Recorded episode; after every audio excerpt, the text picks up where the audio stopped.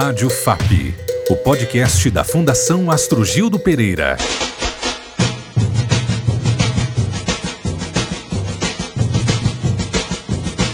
lembrar a resistência do povo negro para avançar na luta por uma sociedade livre de toda forma de opressão. Esse é um dos principais objetivos do Dia da Consciência Negra, celebrado neste sábado, 20 de novembro.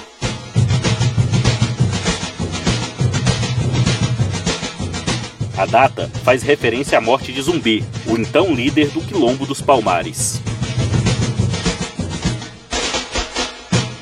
A nossa homenagem ao líder Zumbi dos Palmares, herói da resistência, da luta contra o racismo, contra a opressão e a intolerância, e ao mesmo tempo uma data que reflete como devemos lutar.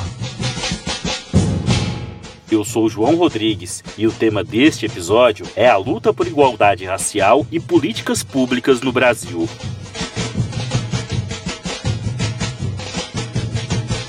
Nosso entrevistado é João Jorge, presidente do Olodum. João Jorge Santos Rodrigues é mestre em Direito Público pela Universidade de Brasília. Desde julho de 1983, faz parte do Grupo Cultural Olodum, atuando nas últimas décadas como presidente. É ex-membro do Conselho Curador da Empresa Brasil de Comunicação, EBC, e ex-diretor da Fundação Gregório de Matos. Produtor cultural, poeta e escritor, é uma das maiores vozes do movimento negro no Brasil.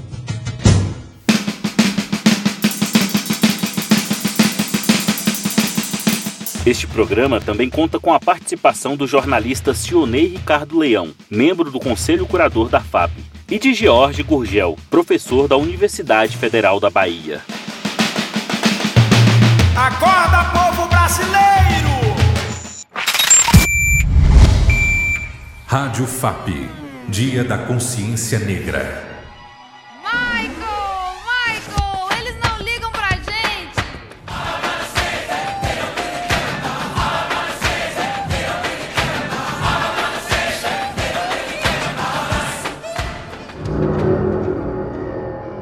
Prazer muito grande. A FAP está recebendo João Jorge, essa liderança da cultura brasileira nacional, uma liderança social também, que luta pelos direitos e pela igualdade no Brasil. João, é uma satisfação muito grande recebê-lo pela nossa Fundação Ajuda Pereira. Boa noite, Gugel. Boa noite, João Rodrigues. Eu quero o nome do meu pai, a Fundação também, Astrogito Pereira. Eu estou feliz de estar aqui com vocês, porque temos uma luta tão antiga, tão conjunta, tão prazer enorme. Estou feliz da vida. Você acaba de lançar o livro Fala Negão, o discurso sobre a igualdade, que trata, entre outros assuntos, sobre os caminhos necessários para a conscientização da sociedade de maneira plural. Qual a principal mensagem que esse livro traz?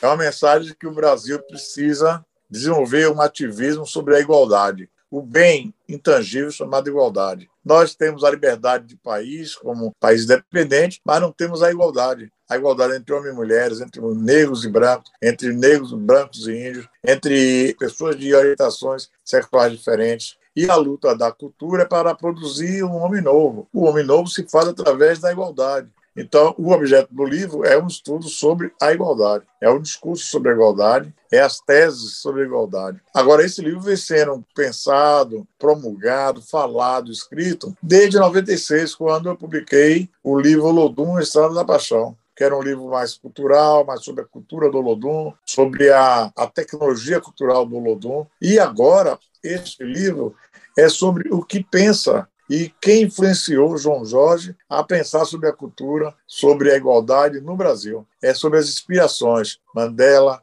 N. Krumah, a Revolta dos Búzios, João de Deus, Lucas Dantas, Manuel Faustino, Luiz Gonzaga, a Revolta dos Malês, os quilombos, a Sociedade Produtora de Valido, os partidos de esquerda, a esquerda mundial e, ao mesmo tempo, os embates que a cultura do Lodum veio tendo ao longo de 42 anos dentro de Salvador. Então, de 83 para cá, eu com os meus companheiros, minhas companheiras, a gente começou a formular um pensamento negro, do movimento negro, não racialista, mas igualitário, e de fazer do Brasil um país em que a população negra tenha voz, tenha poder, tenha participação efetiva através do sistema de cotas, através de criação de organismos nacionais como Secretaria da Promoção da Igualdade, Estatuto Racial, é, a própria aprovação de cotas no Congresso e a ideia de que promover o desenvolvimento racial é fundamental para a economia brasileira, para a democracia do país. Então, à medida que fui falando, um pronunciamento,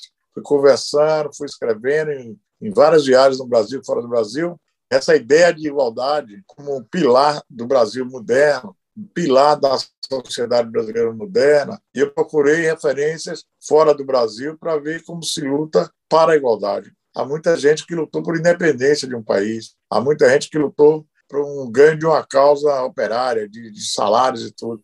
Lutar pela igualdade é muito mais complexo, muito mais difícil, muito mais demorado. Então, Jorge, retoma aqui a satisfação de estar contigo, a oportunidade de entrevistar uma personalidade nacional e internacional que se confunde com o trabalho maravilhoso do Olodum. Dentro da sua experiência, da sua luta, de tudo que você tem conhecimento, me diga, ou eu gostaria que você formulasse, quais foram as, as principais conquistas nossas nesse tempo e qual o nosso maior desafio desse ativismo em prol da igualdade racial no seu modo de pensar?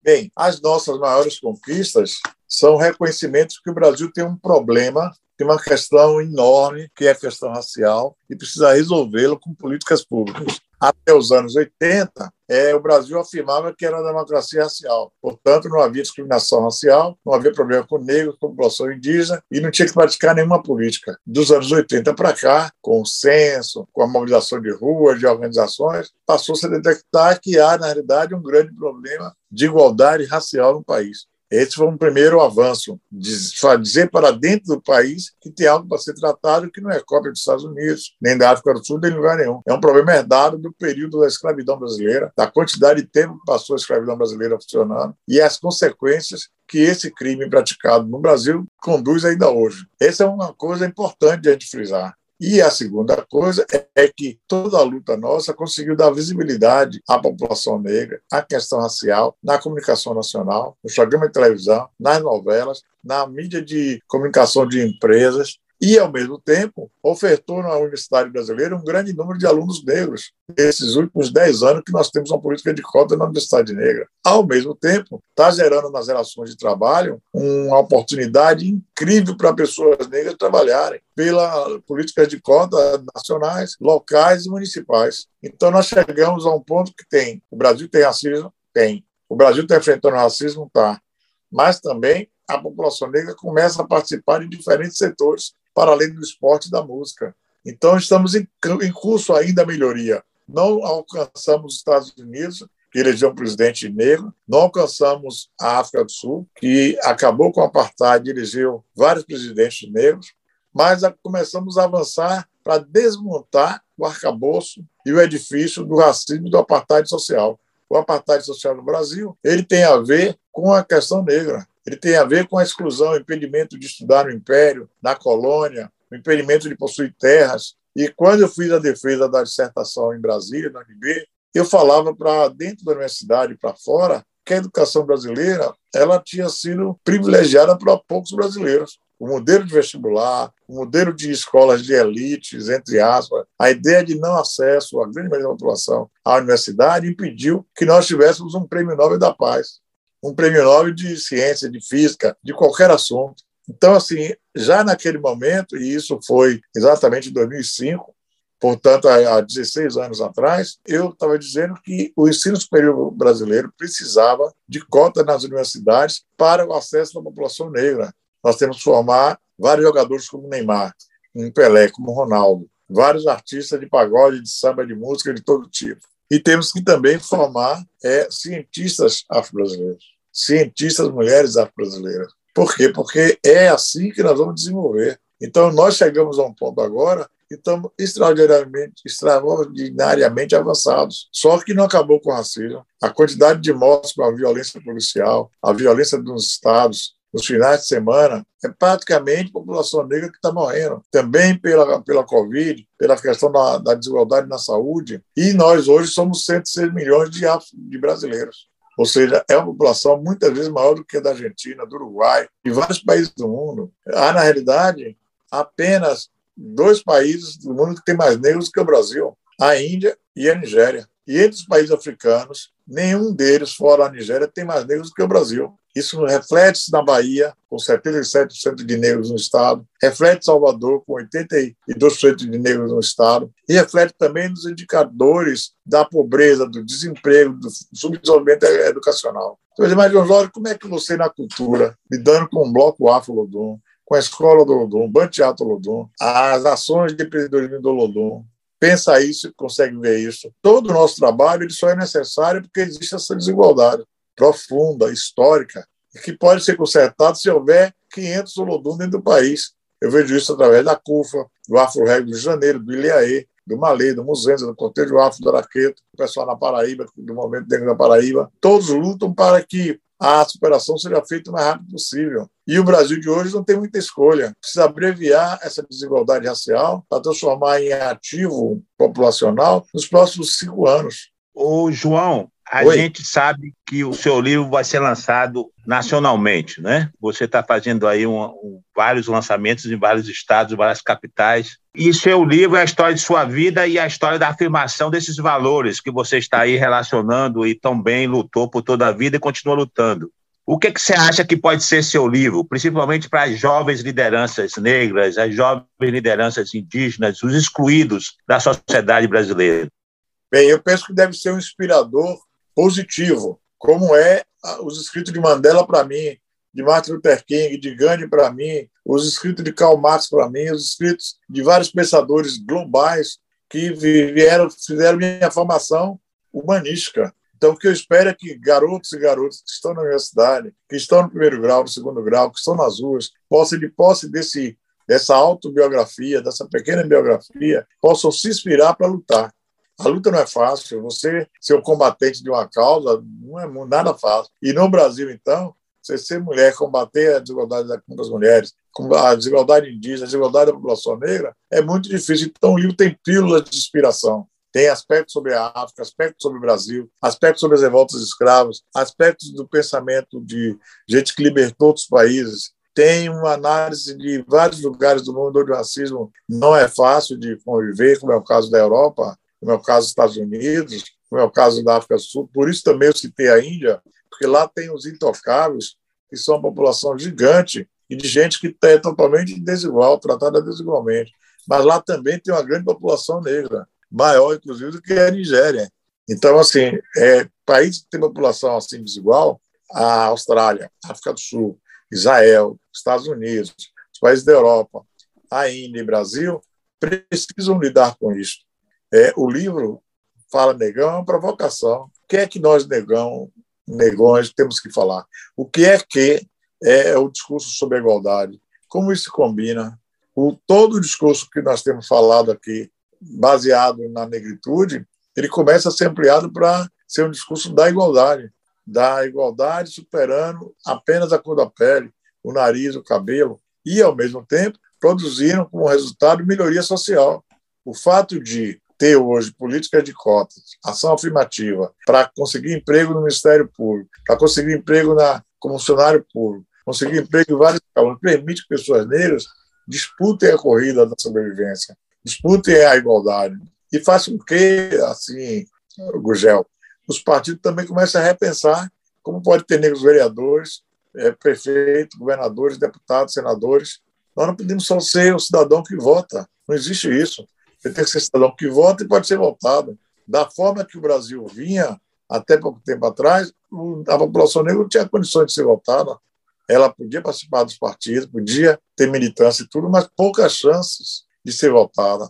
E agora está se criando mecanismos que vai permitir também a população negra ter fundo partidário, vai permitir a população negra ter condições de disputar, porque nós precisamos eleger também gente que historicamente só votou em alguém é essa explicação de, do feudalismo e da, do apartheid social na Bahia.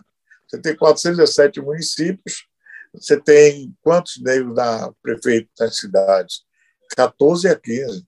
Você tem 39 deputados federais, você tem seis deputados federais negros. Você tem é, 64 deputados estaduais, você tem apenas, tão somente, três deputados negros. Você vai para o Tribunal de Justiça, a mesma coisa. Então, você tem, na realidade, um povo, uma população, a maioria, e tem nichos de minoria governando. Esse livro trata disso, fala muitas vezes disso, explicita isso nos vários discursos que eu andei fazendo, de como superar isso. Eu não estou apenas nesse livro dizendo, olha, tem racismo, o racismo estrutural, o racismo institucional, eu estou dizendo como superarmos isso, que mecanismos a gente tem que usar para superar esse racismo.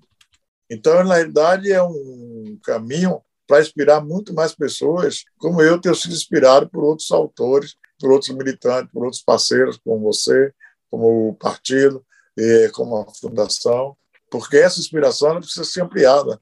Ela não podia ficar só comigo. O livro vai permitir divulgá-la em Brasília, em BH, no Rio de Janeiro, em Vitória, possível em Manaus, a Porto Alegre, já foi lançado em São Paulo, para que amplie e as pessoas possam ter acesso a essa informação de qualidade que é o discurso sobre a igualdade. Queremos agora lhe ouvir sobre o Brasil atual, né?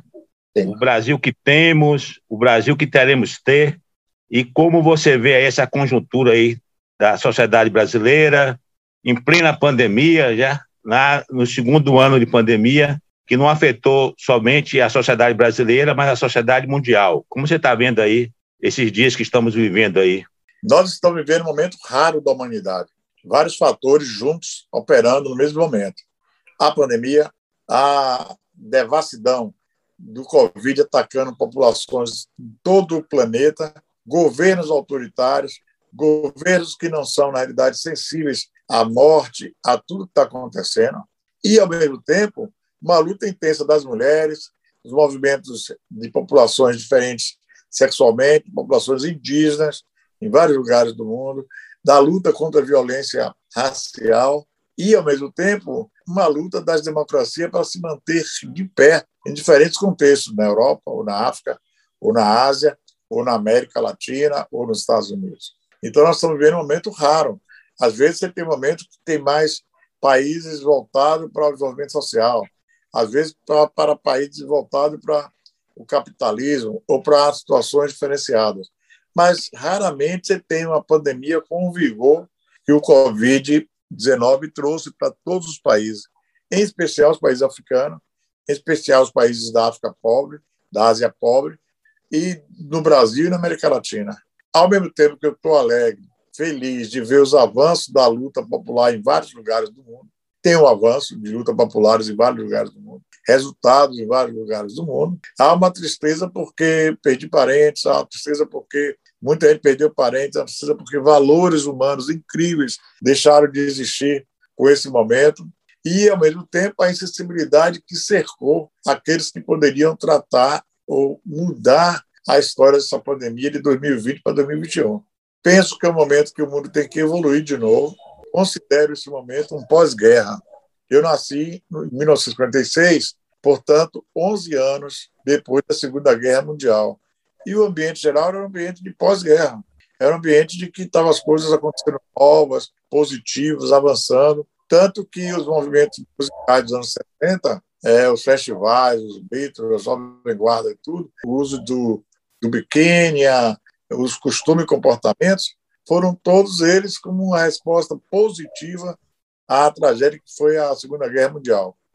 Agora nós vamos também precisar viver um período de transição entre tudo isso que aconteceu, que está acontecendo e como vai ser a nova era. Ela já chegou, chegou forte, está mudando a relação de empregos, de trabalho, de desenvolvimento e, ao mesmo tempo, é evidentemente que desloca pessoas, desloca as pessoas e, ao mesmo tempo, provoca novos posicionamentos em todos os campos. Então, assim, há uma contradição, mas é, ao mesmo tempo, é alegria por ver que movimentos sociais estão na luta, as coisas estão melhorando, as respostas chegam, mas também a tragédia do Covid, da reação de governos não afirmativos, provoca para que pessoas possam desaparecer.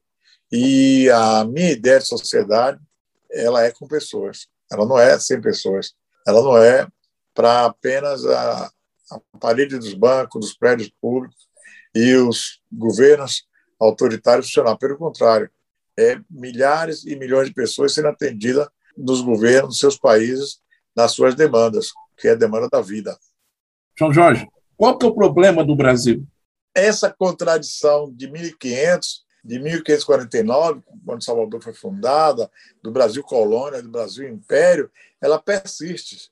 Os nossos irmãos latino-americanos veem o Brasil avançar porque realmente, diferente da política de ação afirmativa americana, indiana ou australiana ou as europeias, nós avançamos em formato misto. O formato misto é políticas para estabelecer oportunidade para afro-brasileiros e políticas sociais. Por exemplo, no Mato Grosso, há políticas de ação afirmativa para índios. Então, a população do Uruguai, da Argentina, da Colômbia, do Equador, da Venezuela, viu essas políticas serem desenvolvidas a partir do primeiro governo Lula, um pouco do governo Fernando Henrique Cardoso, como um caso de sucesso, já que a América Latina inteira estava atrasada em relação às políticas de ação afirmativas. E no nosso caso, apesar de todos esses avanços, por exemplo, cinco pessoas negras morreram em Salvador nesse final de semana com essa mesma perspectiva. No supermercado, um atacarejo aqui, três pessoas negras foram entregues é, pelo segurança ao comando do tráfico.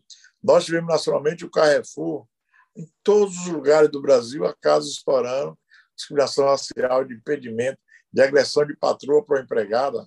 Então, assim, apesar de a gente ter uma legislação atual bastante contemporânea, aí feito pela CEPI, feito pela CEPROME aqui, feito por vários órgãos, nós temos hoje um caso incrível do presidente da Fundação Cultural Palmares, que Sim. tem pensamento de representar um retrocesso. Ele nem se dá conta de que, na realidade, ele está lá porque avançou essas políticas. E eu não gosto de falar de pessoas que lutam contra a própria sua comunidade, que é o caso dele. Mas tenho que citar que o que está acontecendo na, na Palmares é o símbolo de uma tentativa de retrocesso. Por que esse retrocesso? E aí tem a ver com governos. Há governos que querem justamente que o país, o seu país, volte para o começo no pior sentido possível. Então, se no começo explorava para o Brasil, quero explorar para o Brasil. Se no começo perseguia a população indígena, quero perseguir a população indígena. Se no começo você queimava as florestas, se você explorava os minérios sem fim, pronto. E se você tinha uma população africana que era tratada como escravos e sem direitos, você quer isso. Essa é a discussão que está aí. Então, os nossos companheiros da Argentina veem na CEPI, na CEPROM, na, na, na Secretaria de Promoção da Igualdade de Salvador, instrumentos jurídicos perfeitos para tratar da igualdade. Eles não os têm, mas, na realidade, eles gostariam de ter esses instrumentos. Da mesma forma que muitos do movimento negro brasileiro olham para os Estados Unidos. Como foi a política de ação afirmativa nos Estados Unidos? Eu olho mais para o desenvolvimento das políticas de ação afirmativa da Índia, da Austrália e de países europeus, como é o caso da Alemanha com acesso à educação. A Alemanha fez uma política de ação afirmativa para os mais pobres, gerando oportunidade em boas universidades. Mas isso é definido desde logo o momento que o alemão nasce. João Jorge Santos Rodrigues, presidente do Olodum, militante da luta social negra, muito obrigado por sua participação em nosso podcast. Muito obrigado. Paz, luz. Obrigado pela sua audiência e até o próximo podcast. Saiba mais sobre a FAP em fundaçãoastrogildo.com.br.